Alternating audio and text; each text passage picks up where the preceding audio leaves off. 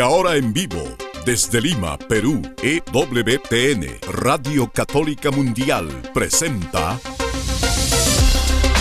Más que Noticias, un programa informativo que analiza desde una visión de la fe los acontecimientos sociales, políticos y económicos más importantes de Latinoamérica, el Vaticano y el mundo. Más que noticias, respuestas a las interrogantes de los temas más actuales y la manera correcta de interpretarlos a la luz de la fe. Vidas ejemplares, actualidad del Vaticano, defensa de la vida, apologética, doctrina social de la Iglesia, devociones y mucho más. Esto es Más que Noticias. Comenzamos el programa. La iglesia es gloriosa en los mártires de Cristo, los que por el amor más grande, el amor con el que el Señor Jesús nos sirve hasta dar su vida, también son invitados en un momento que seguramente no esperaban, pero en el peligro en el que se pusieron por la caridad para rescatar a personas que estaban siendo injustamente perseguidas, personas judías bajo el régimen de Adolfo Hitler en Polonia. Una familia de mártires acaba de ser beatificada el día de ayer. Queremos traerles su hermosa historia, la familia Ulma, cuyo, cuya criaturita estaba justamente en el vientre de su madre y nació en medio del asesinato, también ha sido contada entre los beatos con su familia. Una interesante premisa que queremos compartir con ustedes y comentar con un criterio que nos permite entender también este aspecto. Gracias por acompañarnos hoy en Más que Noticias. Los saluda Eddie Rodríguez Moreno. También recién mi saludo amigos, les habla Guillermo Montezuma. Qué alegría encontrarnos con ustedes nuevamente para tener este momento de mirar el mundo, mirar nuestra fe, mirarlo a la luz de la fe, lo que ocurre en el mundo, tratando de iluminarnos con la luz del Evangelio quería comenzar con unas líneas del catecismo, porque hoy día vamos a tocar unos temas morales bastante importantes, que tengamos nosotros una posición clara. En medio de esta confusión, el catecismo enseña sobre el decálogo, los diez mandamientos, que forman un todo indisociable. Cada una de las diez palabras remite a cada una de las demás y al conjunto. Las dos tablas se iluminan mutuamente, forman una unidad orgánica. Transgredir un mandamiento es quebrantar todos los otros. No se podría adorar a Dios sin amar a todos los hombres, y en, el número 2072 del Catecismo, en este acápite dedicado a los mandamientos, la vida en Cristo, dice así, sobre el decálogo, los mandamientos son básicamente inmutables y su obligación vale siempre y en todas partes. Nadie podría dispensar de ellos. Los diez mandamientos están grabados por Dios en el corazón del ser humano. Esa unidad, amigos, qué importante es que la tengamos clara para nuestra fe. La importancia de que nuestro amor a Dios pasa por el amor a los hombres y en ese amor a veces nos llama la atención el que tengamos que corregir al que está caminando por caminos errados y ayer justamente el Evangelio nos invitaba a vivir la corrección fraterna. Queremos poner sobre la mesa esta temática de la corrección y no sin artes también entender que estamos mirando todo el mundo y miramos una preocupación que se ha puesto en boca del cardenal Berkey en torno a una situación que están padeciendo los armenios como hace ya casi 100 años atrás, en donde fueron perseguidos, ahora una situación en donde demanda que nosotros oremos y que tengamos la forma de hacer llegar nuestra voz para aquellos que tienen que actuar porque están sufriendo los hermanos del pueblo armenio. Por otro lado, amigos, una sentencia contra un sacerdote chino, el padre Yang Xiaoming, fue sancionado y condenado a suspender sus actividades sacerdotales por negarse a registrarse en el Departamento de Asuntos Religiosos. Anteriormente existía la iglesia clandestina, que si bien era hostigada y perseguida por el gobierno, en fin, era de alguna manera tolerada. El acuerdo con el Vaticano significó una nueva época para el gobierno chino en su afán de controlar absolutamente la actividad de todo sacerdote católico y nuevamente nos preguntamos si verdaderamente el beneficio de este acuerdo no es muy inferior al sufrimiento que causa.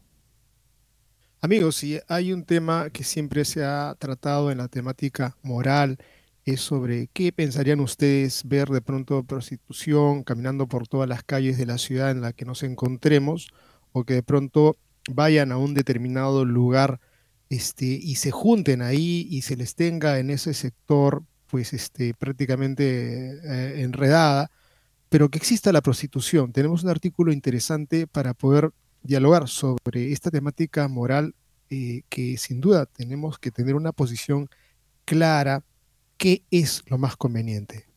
Y una interesante nota de Anthony Esolen, que escribe para The Catholic Thing, ya no hablamos de esas cosas. Se está diciendo en Roma que tenemos que dejar de obsesionarlos con los pecados de debajo del cinturón.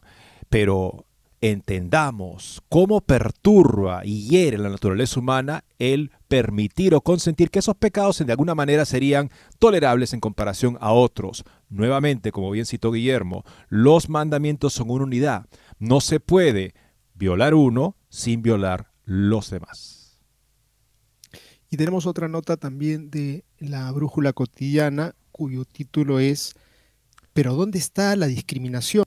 Una encuesta nos dice que la mayoría de los ingleses tienen opiniones favorables sobre el transgenerismo y sobre el tema de personas gays. Vamos a darle unos datos de encuesta que en verdad nos van a dejar bastante sorprendidos qué perspectiva tienen los británicos respecto de esta temática.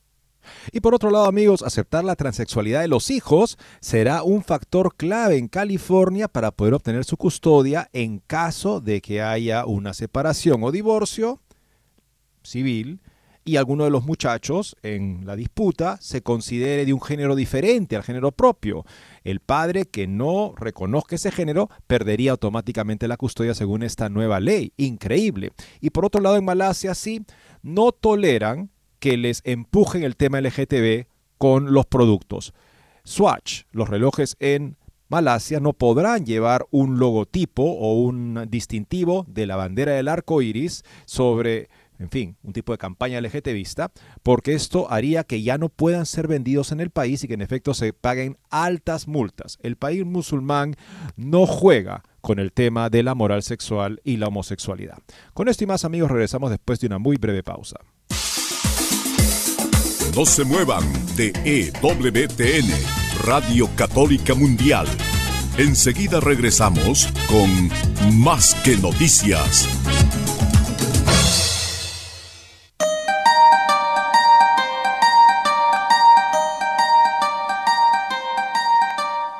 No olvides seguirnos en Facebook como Más que Noticias EWTN.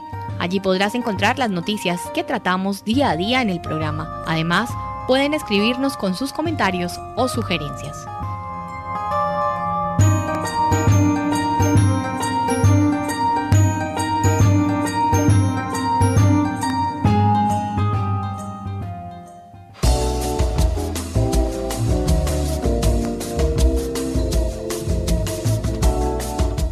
Si quieres estar informado de todas las noticias del acontecer de la iglesia y seguir el día a día del Papa Francisco, entra ya a la página web de Asiprensa www.asiprensa.com y podrás estar enterado de todo lo que sucede en la iglesia.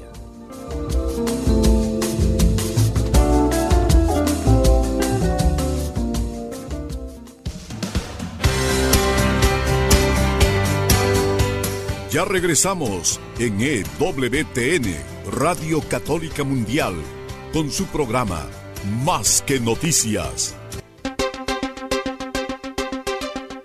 También mataron a niños, un libro que cuenta la historia de la familia Ulma, asesinada por los nazis por ocultar judíos y que el domingo pasado, el día de ayer, fue proclamada beata en Polonia. Una beatificación sin precedentes que incluye también a un niño aún por nacer y hay un misterio, nos dice Hermes Dóvico, escribiendo para la nueva brújula cotidiana. El domingo 10 de septiembre se celebró en Markova, Polonia, la misa de beatificación de toda la familia Ulma asesinada el 24 de marzo de 1944 por los nazis junto con los ocho judíos a quienes habían ofrecido refugio en su casa. Tras el reconocimiento de su martirio, mañana, dice la nota, fueron proclamados beatos los esposos Joseph, Victoria y sus siete hijos Stanislawa, nacida en el año 1936, Bárbara en el 37, Vladislav 38, Brasisek 1940, Anthony 1941, Marie 1942, más el último hijo de Ulma, que en el momento de la masacre todavía se encontraba en el vientre de su madre en avanzado estado de gestación. Sobre esta pequeña criatura, el mártir más joven reconocido en la historia de la iglesia, un libro recién salido de imprenta. También mataron a los niños. Los Ulma, la familia mártir que ayudó a los judíos. Ares 2023, escrito por el sacerdote polaco Palej Ritel Andrianik y la corresponsal vaticana Ansa Manuela Tully resulta útil para arrojar luz sobre estos preciosos detalles, relatando los testimonios de algunos de los protagonistas de la época.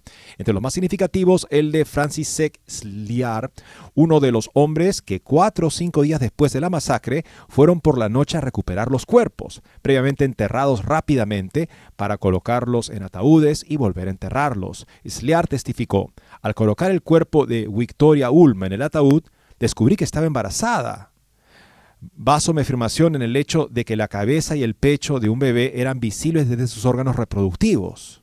Un testigo, Roman Klutz, sobrino de Victoria, relata que su padre y otras dos personas, Joseph Niemczak y Anthony Spitzma, cuando llegó el momento de traer los ataúdes para meter los cuerpos dentro, encontraron en la tumba al séptimo niño nacido que mi tía había dado a luz después de la muerte.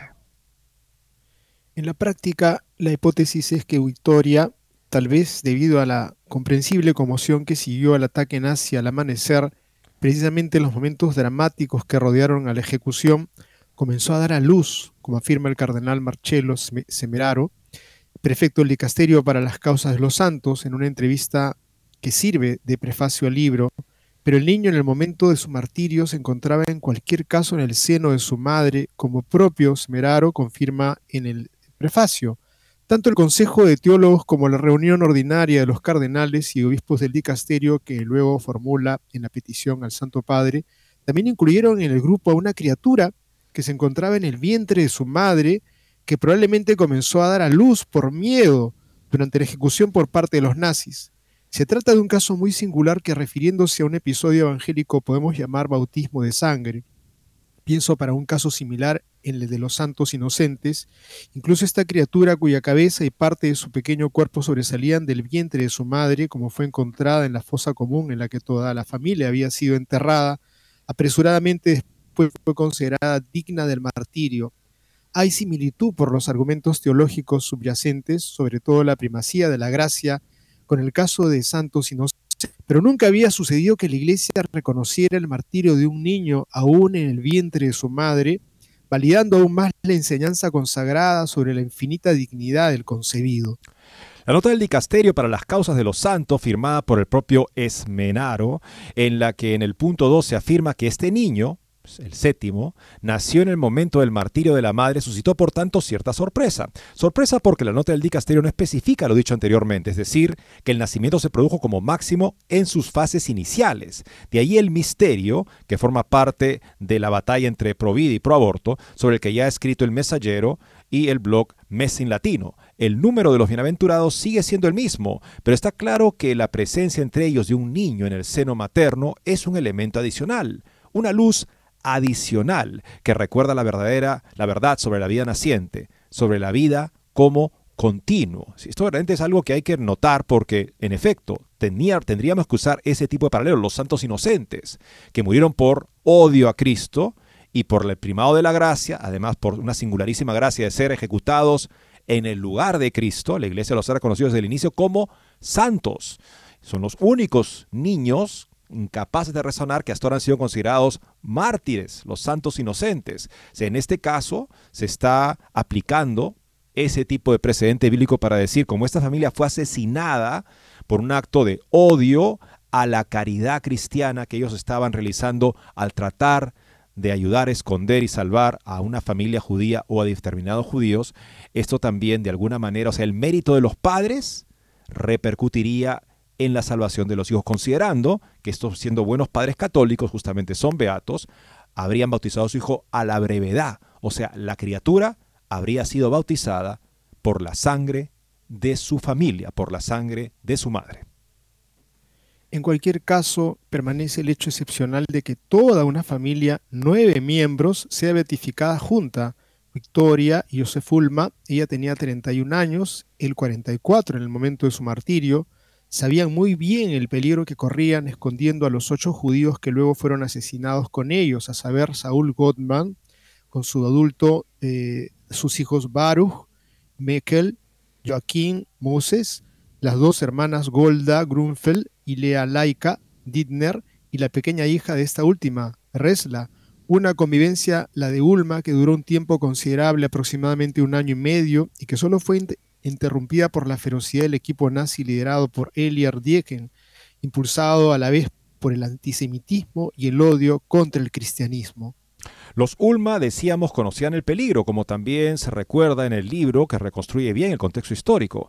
La expedición de Dicken y sus compañeros se enmarcaba dentro de la más amplia operación Reinhardt, como se denominó el programa de exterminio que tenía como objetivo acabar con los casi dos millones de judíos polacos en el gobierno este, en la zona de Polonia ocupada durante la Segunda Guerra Mundial eh, y gestionada por Alemania.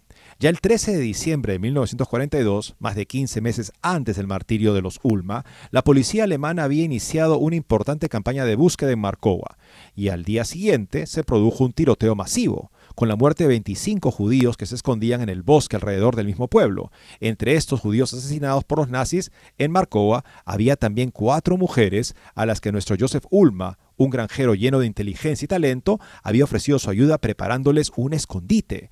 En este mismo periodo, otras familias en Markova y sus alrededores, así como otras partes de Polonia, demostraron un heroísmo similar al de los Ulma, escondiendo judíos a riesgo de sus vidas y las de sus familias. La de Joseph y de Victoria fue una caridad llegada de lejos, arraigada y cultivada desde sus familias de origen profundamente católicas, ambos con gran devoción a la Virgen y asiduamente comprometidos con la vida de la parroquia Criaron a sus hijos en un ambiente de sencillo amor familiar, oraron juntos en casa con ellos, se encontraron un par de subrayados en rojo significativos en la Biblia de Ulma, incluido el del título de la parábola en el capítulo 10 del Evangelio de Lucas, el buen samaritano, a quienes se le aconsejaba que no se metiera en problemas escondiendo a los judíos, Joseph respondió, son personas, no los votaré. Hoy, testigos de Cristo y de los dos mandamientos del amor, Joseph Victoria y sus siete hijos brillan en la gloria eterna. Amigos, creo que es una señal de los tiempos el que podamos encontrar esta realidad este pequeño que fue asesinado junto con su madre en el momento prácticamente de, del parto. Y creo que la iglesia al reconocer, sin duda, vuelve a afirmar la sacralidad de la vida en el vientre materno. Ese niño probablemente no había sido bautizado, el bautismo ha sido de sangre, pero pongámonos a pensar en aquellos ejecutores, en aquellos odiadores, en aquellas personas que hicieron tremenda maldad. Para este tiempo también existen estos eh, criminales, existen estas personas que de repente no son los que asesinan, pero sí son los que dicen, miremos para otro lado, no pongamos en consideración esto, porque esto es un tema político, no es político, está de por medio la salvación de las vidas de esas personas y también la salvación eterna de esas personas y también está la salvación eterna de aquellos que están buscando el aborto. Creo que eso nuevamente nos vuelve a poner sobre el tapete una realidad tremendamente cruel, el sufrimiento de un pueblo. También quisiera hacer mención, Eddie, perdóname, del sufrimiento del pueblo marroquí en este momento también tenemos que orar por esos hermanos que están padeciendo una desgracia, no provocada por el hombre de la naturaleza, pero también de una u otra manera tiene connotaciones de nuestro quehacer cotidiano. Tenemos que ser parte de los que supliquen a Dios la calma de la naturaleza y, y pensar que tenemos que construir una realidad social de justicia. Esta es una historia bastante triste por un lado, por otro lado nos llena de alegría porque ya están en el cielo pues vamos a orar también por esta familia Ulma que se presenta como una luz para nuestros tiempos. Es la fidelidad de los padres la que lleva a la criatura a la fuente bautismal con el compromiso de ellos de educarla en la fe. En el caso de esta familia tan entregada a Dios, hasta el punto de estar dispuestos inmediatamente a ser los buenos samaritanos que se encargan de que normalmente sería evitado justamente por las personas en fin, en general, eso quiere decir la parábola del buen samaritano. Un samaritano, que es una persona que no tiene nada que ver con los judíos, es el que se compadece del judío. En este caso, los samaritanos son Es Cristo mismo en esa parábola, el que viene a compadecerse de nosotros y nos envía a ser así. Y en este caso singularísimo tenemos este privilegio. Sería equivocado ampliar este, esta situación, es decir, todo niño que no es bautizado se salva porque es inocente, porque Dios es así. Amigos, eso no es lo que Dios nos ha revelado. Él nos enseña a bautizar a todos para salvarlos. Y por supuesto la criatura pequeñita no tiene la capacidad de voluntariamente ella querer entender y querer el bautismo. Por lo tanto, son sus padres los que la llevan a este lugar. En este caso, una heroicidad singular de una familia, ahora beatos, justamente todos reconocidos así, le valió la gracia de que el bautismo pudiera ser extraordinario para su criatura. Hay que entenderlo así y no extender este, este caso a cualquier caso posible, porque entonces ¿qué haríamos? ¿Descuidar el bautismo de nuestros hijos? Eso quisiera decir que no tenemos la fe de los Ulma, ni tenemos tampoco la caridad de los Ulma, que jamás habría dejado a sus criaturitas en peligro de perderse eternamente, de no llegar a la gloria por falta de bautismo. ¿Se dan cuenta? Tenemos que ser como los Ulmas, y si el Señor nos permitiera llegar a una situación tan extraordinaria como la de ellos, y nos diera una gracia especialísima, pues sería justamente concorde con ese tipo de fe, con ese tipo de esperanza, que no mide el riesgo cuando está de por medio la misión del buen samaritano con ese tipo de caridad. Quisiera también decir algo, Guillermo, sobre esta familia que soy seguro que debe estar, si es que no está ya, entre los justos entre las naciones, una organización que está situada en Israel, justamente que reconoce a los cristianos que pusieron en peligro su vida para salvar a los judíos durante la Segunda Guerra Mundial. Y reciben expedientes, es casi como si fuera una causa de beatificación para que ellos reciban este reconocimiento de esta organización por el hecho de que han puesto en peligro su vida es para poder ayudar a los judíos. Y una cosa que leí un libro muy interesante de este Gilbert, Martin Gilbert, histórico de Oxford, un gran historiador, el más importante historiador de la Segunda Guerra Mundial, para que vean las credenciales, él es judío, y escribió un libro que se llama Los Justos, justamente historias de personas que pusieron en peligro su vida y que en muchos casos también perdieron su vida para poder ayudar a ocultar o a salvar vidas judías. Y ahí nombraba un ejemplo para que veamos la brutalidad de esta campaña en la que perecieron justamente este programa, esta campaña de muerte en la que perecieron esta familia. Cuenta el caso, por ejemplo, de una familia, porque cuando venían los nazis para tomar una parte de Polonia, los judíos ya sabían que seguramente les iba a ir muy mal. ¿Y qué hacían? Antes de escapar o antes de que se los llevaran en tren a un campo de exterminio, buscaban a alguna familia y le daban sus hijos para que la familia los cuidara, sin saber ellos qué sería de ellos, porque sabían que si se iban con sus hijos, seguramente los hijos iban a morir.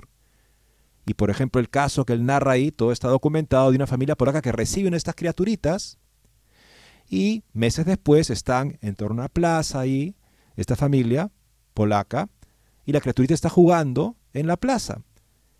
Llegan un grupo de soldados nazis y empiezan a golpear, sabiendo, alguien delató que la niña era judía, llegaron y con un mazo empezaron a golpear a la niña con un mazo pesado, destrozándola. Y ante el horror de la familia, eh, acribillaron a balazos a toda la familia que había socorrido a esa criaturita. Historias como estas hay muchas. Y una que, y algo que dice Gilbert que sí le impresionó es que cuando le preguntábamos a la gente que a la que la sobrevivió, no la gente que ayudó a los judíos y sobrevivió, le preguntábamos, pero ¿por qué puso en peligro usted mismo su vida y la de su familia? Y todas estas personas decían, casi todas respondían así, es lo que cualquier persona habría hecho. Y Martin Gilbert dice, bueno, es evidente que no cualquier persona lo habría hecho porque no todos lo hicieron. Incluso algunos lamentablemente delataban a las familias que habían hecho esta caridad. Pero es impresionante ver que estas personas tienen ese tipo de humanidad. En nuestro caso diríamos una humanidad que ha sido sanada y elevada por la gracia para decir cualquier persona, digámoslo específicamente como cristianos y como la familia humana, cualquier buen samaritano, que es lo que todos estamos llamados a hacer, habría hecho lo mismo. Amigos, y hemos estado hablando hace un momento sobre el horror del terremoto que ha ocurrido, que ya está cobrando un número altísimo de víctimas en Marruecos, pero ahora queremos echar una mirada a otra realidad en esta parte del planeta eh, que nos hace eh, Carnel Berg un llamado urgente a que oremos y que pongamos en marcha mecanismos para ayudar al pueblo armenio. Esta nota la recogemos de Infocatólica, que dice así, instando a la comunidad internacional a no permanecer en silencio, el cardenal Raymond Berkey de los Estados Unidos emitió una premiante llamada a la oración y a la cooperación activa en favor de los 120.000 armenios actualmente enfrentando un asedio por parte de las fuerzas de Azerbaiyán en una situación de riesgo inminente de aniquilación. El prefecto emérito de la asignatura apostólica a la Corte Suprema de la Iglesia aseguró mediante un texto con fecha el 29 de agosto, pero compartido esta semana en sus redes sociales, no hay lugar para el silencio y la inacción ante la cruel persecución, más aún la aniquilación de nuestros hermanos y hermanas armenios, haciendo memoria del genocidio armenio que ocurrió durante el Imperio Turco Otomano entre 1915 y 1923 y cobró la vida de un millón y medio de personas. El cardenal destacó que los armenios enfrentan una nueva situación de hostigamiento.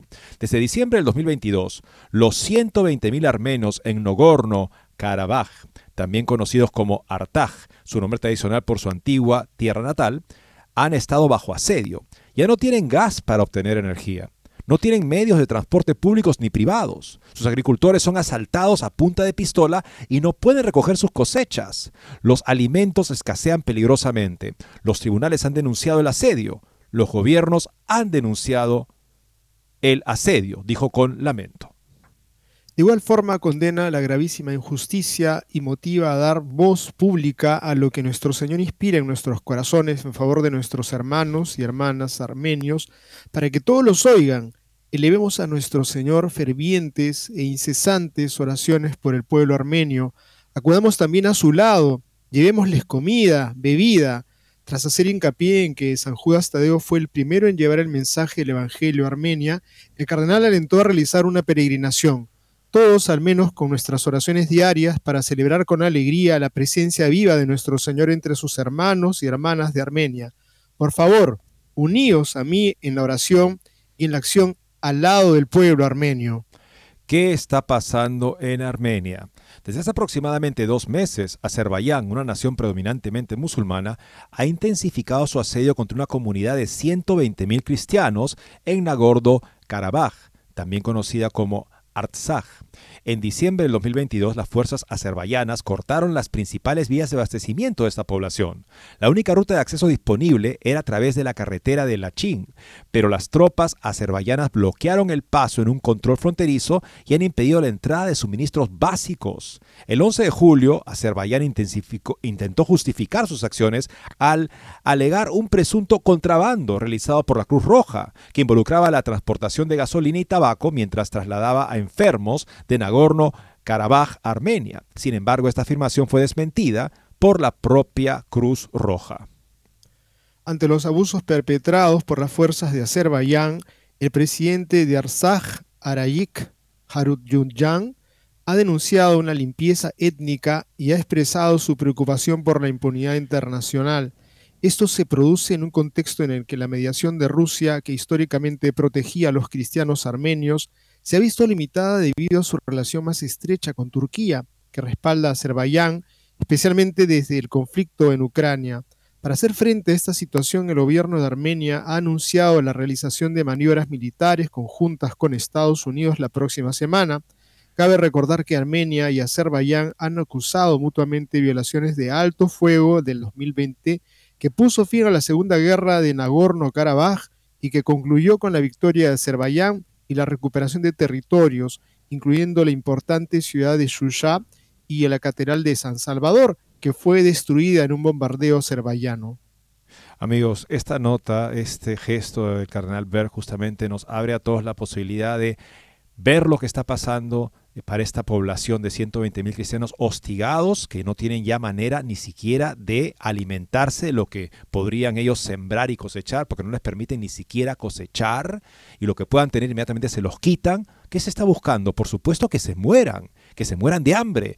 Esperemos justamente que este llamado del cardenal Burke y esta acción conjunta justamente del de Estados Unidos sirva para al menos advertir que este tipo de políticas no son aceptables y que Azerbaiyán ni siquiera están diciendo que esta población armenia los está atacando, están diciendo simplemente que había un contrabando de la Cruz Roja a, a, su favor. ¿Contrabando de la Cruz Roja? ¿De qué hace contrabando la Cruz Roja? La Cruz Roja lo que hace es brindar ayuda humanitaria en situaciones desesperadas como las que están viviendo por responsabilidad del gobierno que ha cerrado la vía para poder traer suministros básicos. Imagínense una enfermedad, un parto difícil. Es prácticamente una condena de muerte porque el gobierno de Azerbaiyán ha cerrado las vías simplemente de los, las necesidades básicas de las personas para sobrevivir. Eso, amigos, es sinónimo de una intención genocida que debe ser repudiada por todos. Nuestra oración y también hagamos conciencia de esta situación, informémonos también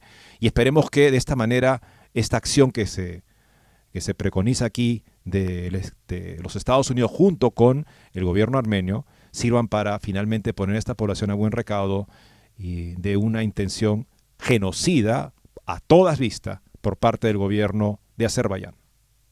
Así es amigos, los periodistas, las autoridades, ojalá que puedan sentir y mover su corazón para que no siga más esta injusticia, pero también tenemos que narrarle ahora otra realidad de injusticia que recae sobre esta nación y este pueblo, que es el pueblo de China. En concreto, vamos a hablar sobre el padre Yang. Y lo haremos después de esta pausa. Así es.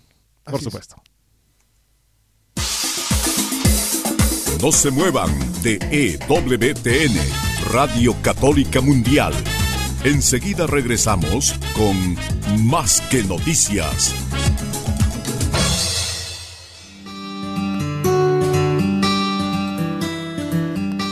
En la página web de EWTN podrás encontrar los programas de EWTN Radio y Televisión.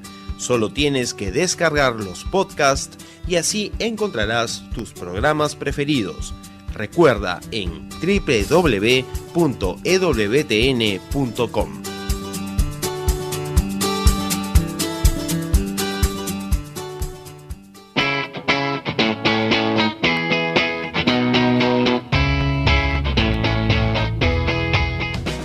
invitamos a que visites la página web de Asiprensa, www.asiprensa.com, donde encontrarás todas las noticias y actualidad de la Iglesia en el mundo. No lo olvides, www.asiprensa.com.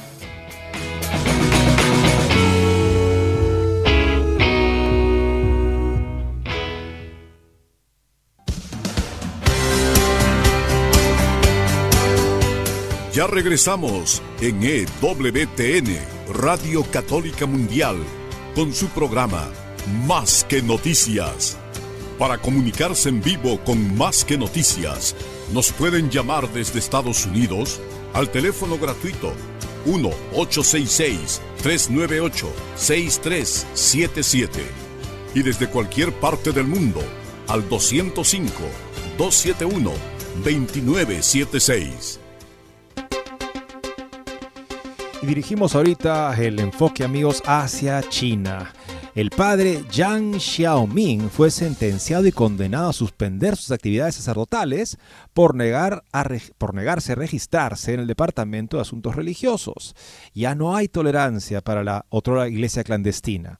Todo debe ser una iglesia absolutamente registrada y controlada por el gobierno, que no es algo, digamos, sin consecuencia. Quiere decir que los sacerdotes, los obispos, las personas que están involucradas en la pastoral se comprometen a difundir el pensamiento de Xi Jinping a través de sus actividades religiosas, cada una de las cuales debe ser aprobada por el gobierno. Recuerdo el caso de una, noticia que narramos acá de una familia que dijo, bueno, ya nos pasamos a la iglesia oficial para poder al menos vivir nuestra fe en paz. Pero ha sido un gran error, porque acaban de cerrar nuestra iglesia sin dar ninguna razón. O sea, el, el depender directamente de ellos y que sepan quiénes eran y te tengan justamente catalogado es una, un medio más que utilizan para de repente desbaratarte tu vida religiosa con el objetivo de que las personas finalmente dejen de vivir su fe y dejen de transmitírsela a sus hijos para no complicarles la vida como el gobierno se las complica a ellos. Esa es la intención. El padre Yang Xiaoming nombre de pila Joseph, un joven sacerdote de la diócesis de Wenzhou, provincia de Xiyang, China, se negó a registrarse, como exige el gobierno chino en el Departamento de Asuntos Religiosos, y por ello fue condenado habiendo sido declarado culpable de realizar actividades religiosas mediante engaño u obtener dinero mediante engaño bajo la apariencia de un clérigo religioso. Por lo tanto, se le puso una multa de aproximadamente 200 euros, se le confiscaron los beneficios obtenidos ilícitamente por valor de más de 3.600 euros y se le ordenó cesar las actividades sacerdotales que llevaba a cabo hasta el momento. El padre Yang apeló, sostiene que la sentencia viola el Código de Derecho Canónico porque fue declarado injustamente falso sacerdote, mientras que en 2020 fue ordenado regularmente por Monseñor Peter Shao Su-ming, obispo clandestino de la diócesis de Wenzhou, que también fue detenido varias veces por negarse a incorporarse al Departamento de Asuntos Religiosos. Lo que resulta desconcertante, comentan fuentes chinas en contacto con la agencia Asia News, es el hecho de que el padre Yang sea condenado por un tribunal porque no es un sacerdote acreditado por la Asociación Patriótica, sino solo por la diócesis católica de Wenzhou. Se trata de una verdadera persecución política y una clara violación de la libertad religiosa y de los convenios internacionales. Pedimos a quienes se preocupan por la promoción de los derechos humanos y de la libertad religiosa que oren por la Iglesia china en su sufrimiento, que pidan al Señor que nos cuide y nos ayude. La Santa Sede podría hacer sentir su voz para al menos hacer público este atropello. Pero este acuerdo que hace que la Santa Sede caiga ante tanta ante tanta injusticia, ante tanta persecución, es lo que hace que los defensores de los derechos humanos en todo el mundo vean con perplejidad este acuerdo y le pidan a la Santa Sede que lo rescinda si es que por ese acuerdo va a dejar de ser una voz clara por la libertad religiosa de su propio pueblo en China comunista. Y yo creo que también si es que no hace una señal de preocupación por este sacerdote, por este pastor, por este hombre ordenado como miembro de la iglesia para el presbiterado, y, no, lo, no lo protege y no levanta su voz, o por lo menos dice, pide una explicación. Si no hay el mínimo, en verdad deja mucho que desear la diplomacia. Es una vez una raya más al tigre que hace que quede mucho descrédito la gestión diplomática que está realizando la Santa Sede en China porque esta sería una señal de verdad de abandono, de abandonar a un miembro de la iglesia. Qué pena cuando tú le preguntas a un sacerdote sobre algo que es doctrina católica y te dice, ya no hablamos de esas cosas. ¿Cómo que ya no? ¿Le está diciendo ya no al Evangelio usted? Porque la doctrina constante de la iglesia jamás la podemos desdecir con un ya no. Ese ya no habla de una mentalidad completamente ajena al Evangelio. Cristo el mismo ayer, hoy y siempre. Se predica la plenitud de la verdad, la verdad que nos salva, por el amor de la verdad que los habría salvado, dice Pablo en una de sus cartas, la verdad que nos hace libres. ¿Cómo decirle ya no a algún aspecto de la fe, doctrina constante de la iglesia y pensar que aún sigo teniendo fe católica cuando al quitar un aspecto justamente estoy haciendo que lo demás parezca simplemente ser una preferencia y ya no a lo que se basa en la verdad que se enseña siempre a todos y siempre ha sido creída y enseñada así en la iglesia. Un interesante artículo de Anthony Essolen. Ya no hablamos de esas cosas. Así que el católico, comienza Essolen en esta nota publicada hoy por Catholic Thing, que se esfuerza por ser fiel en una época sin fe, ahora debe ser despedido según cierta persona en Roma, por estar obsesionado con pecados de debajo del cinturón. No está claro si eso incluye una patada en la ingle, dice irónicamente Esolen. ¿Qué tal por encima del cinturón en los ojos de una mente abrazada por los males de un mundo que ha rechazado la verdad más fundamental sobre el sexo? Es la verdad que afirmó nuestro Señor que en el principio Dios los hizo varón y mujer.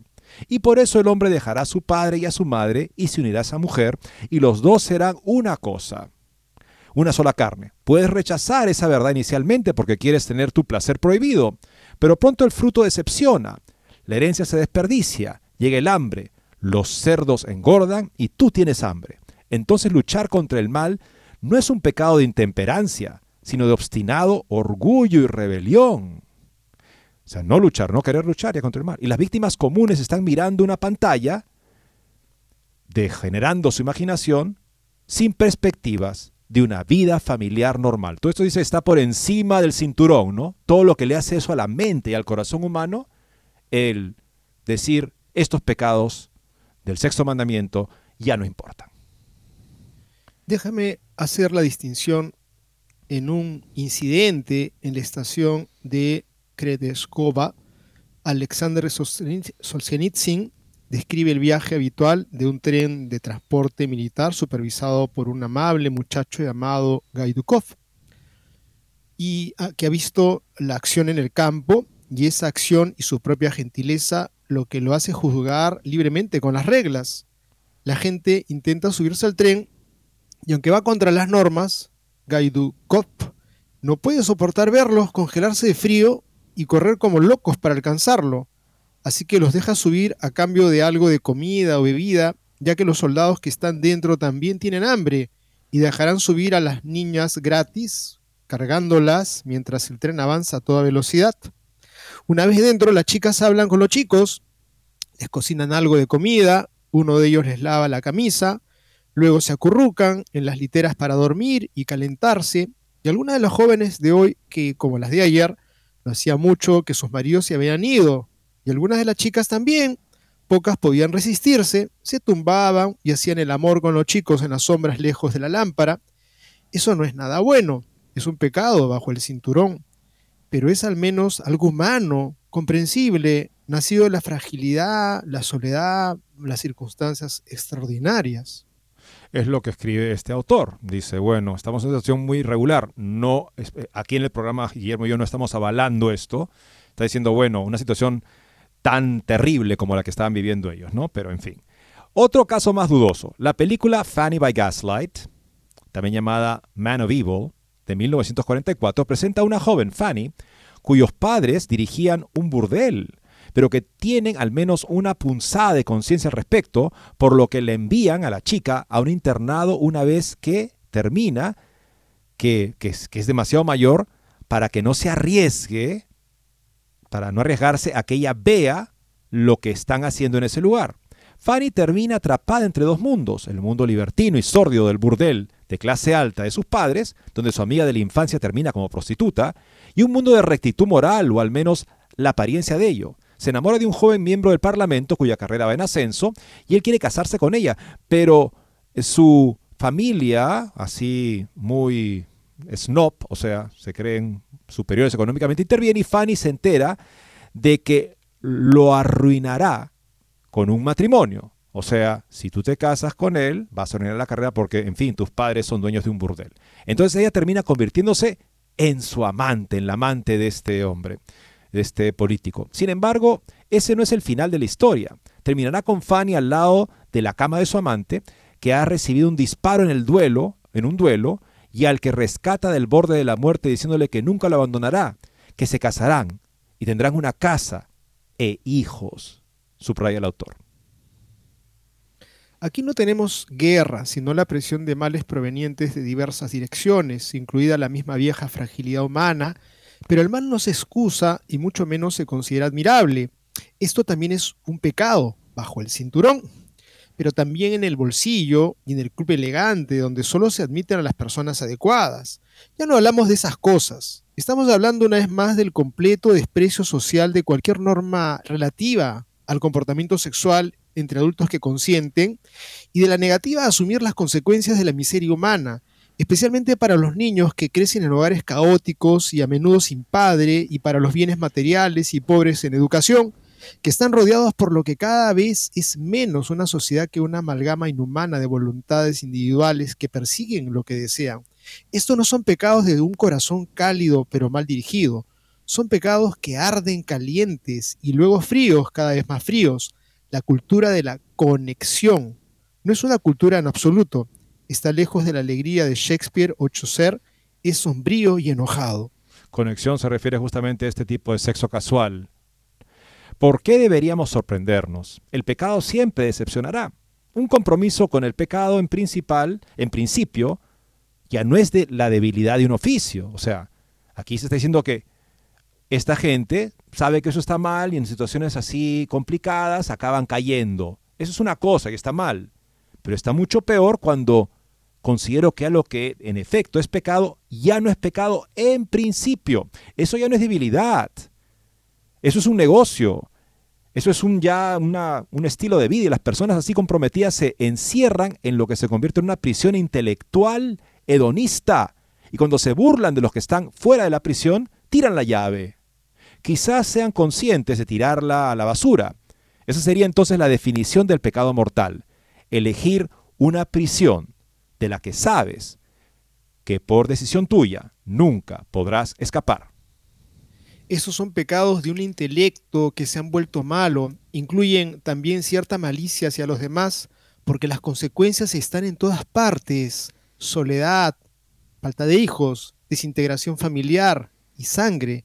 Entonces continuar defendiendo el principio del mal es querer que esas consecuencias continúen, comprar tu placer tal como es, a expensas de una vasta y asfixiante infelicidad Decir que estas decenas de millones de niños que serán sin padres porque usted quiere su hábito, que en cualquier caso no parece darle mucho placer, y eso es todo. Y a nosotros que hemos estado luchando por los que no tienen voz, se nos dice que estamos obsesionados con los pecados contra el sexto mandamiento, más bien contra el octavo, el quinto y el primero.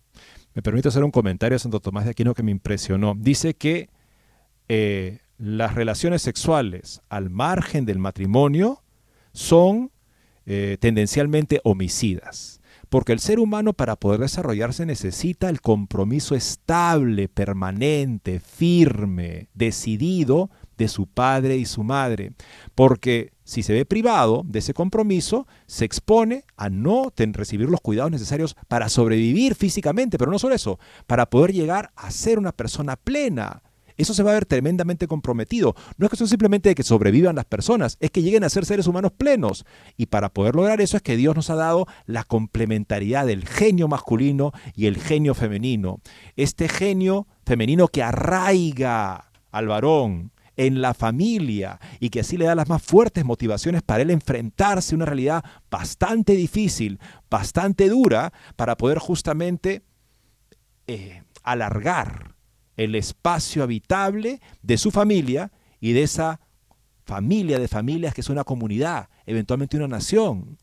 Todo eso se fundamenta sobre ese vínculo del amor fiel, exclusivo, abierto a la vida, hasta la muerte entre un varón y una mujer. Y cuando se dice que eso son pecados de debajo del cinturón y por lo tanto no importan mucho, como dice bien aquí el autor, no estamos hablando de que alguien pueda tener como estos personajes de estas, de estas este, obras que él está mencionando, algún tipo de situación, en fin, en la que caen por debilidad.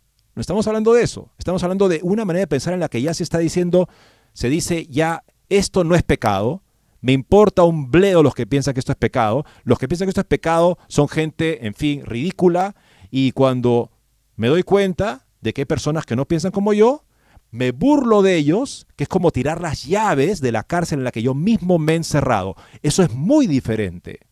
Eso es lo que la iglesia tiene ante sí. Es esa la situación que debería todos hacernos ver la importancia de vivir y anunciar el Evangelio de la verdad. El Evangelio de la verdad sobre la sexualidad.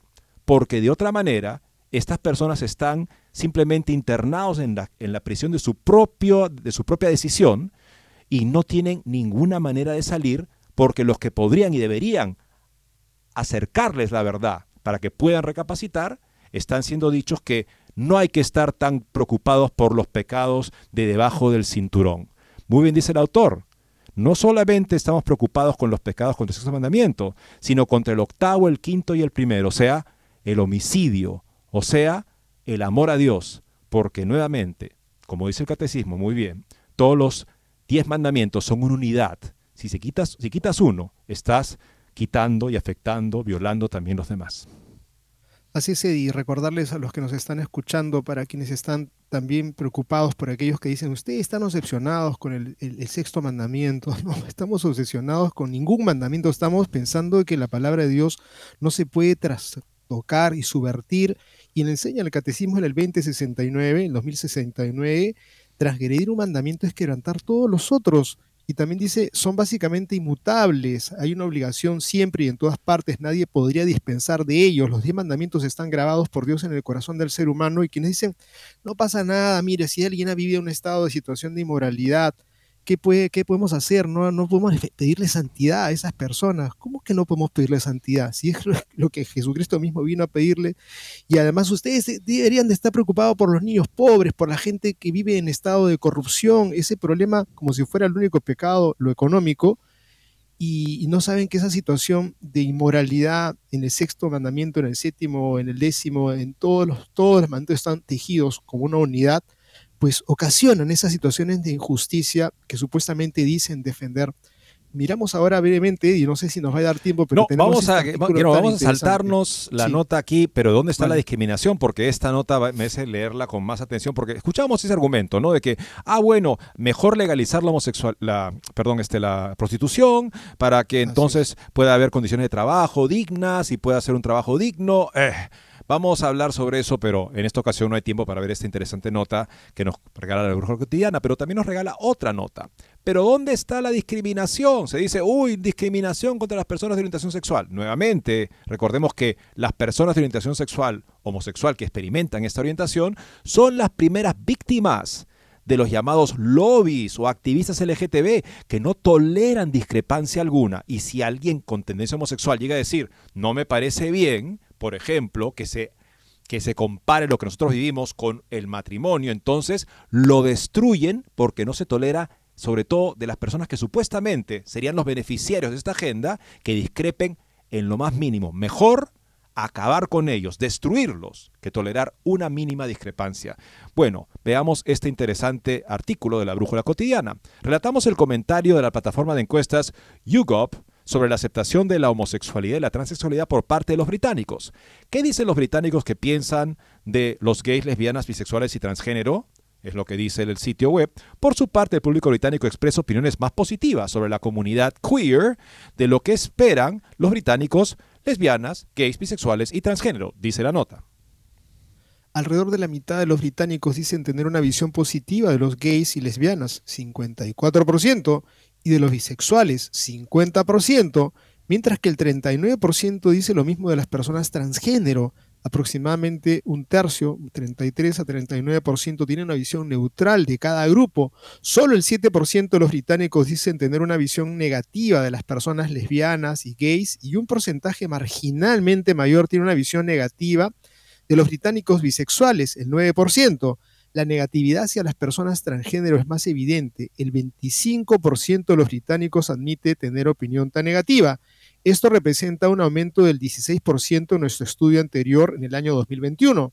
Esto quizá no sea sorprendente, dado que un estudio separado de YouGov del año pasado encontró que los británicos eran menos propensos a apoyar los derechos de las personas trans.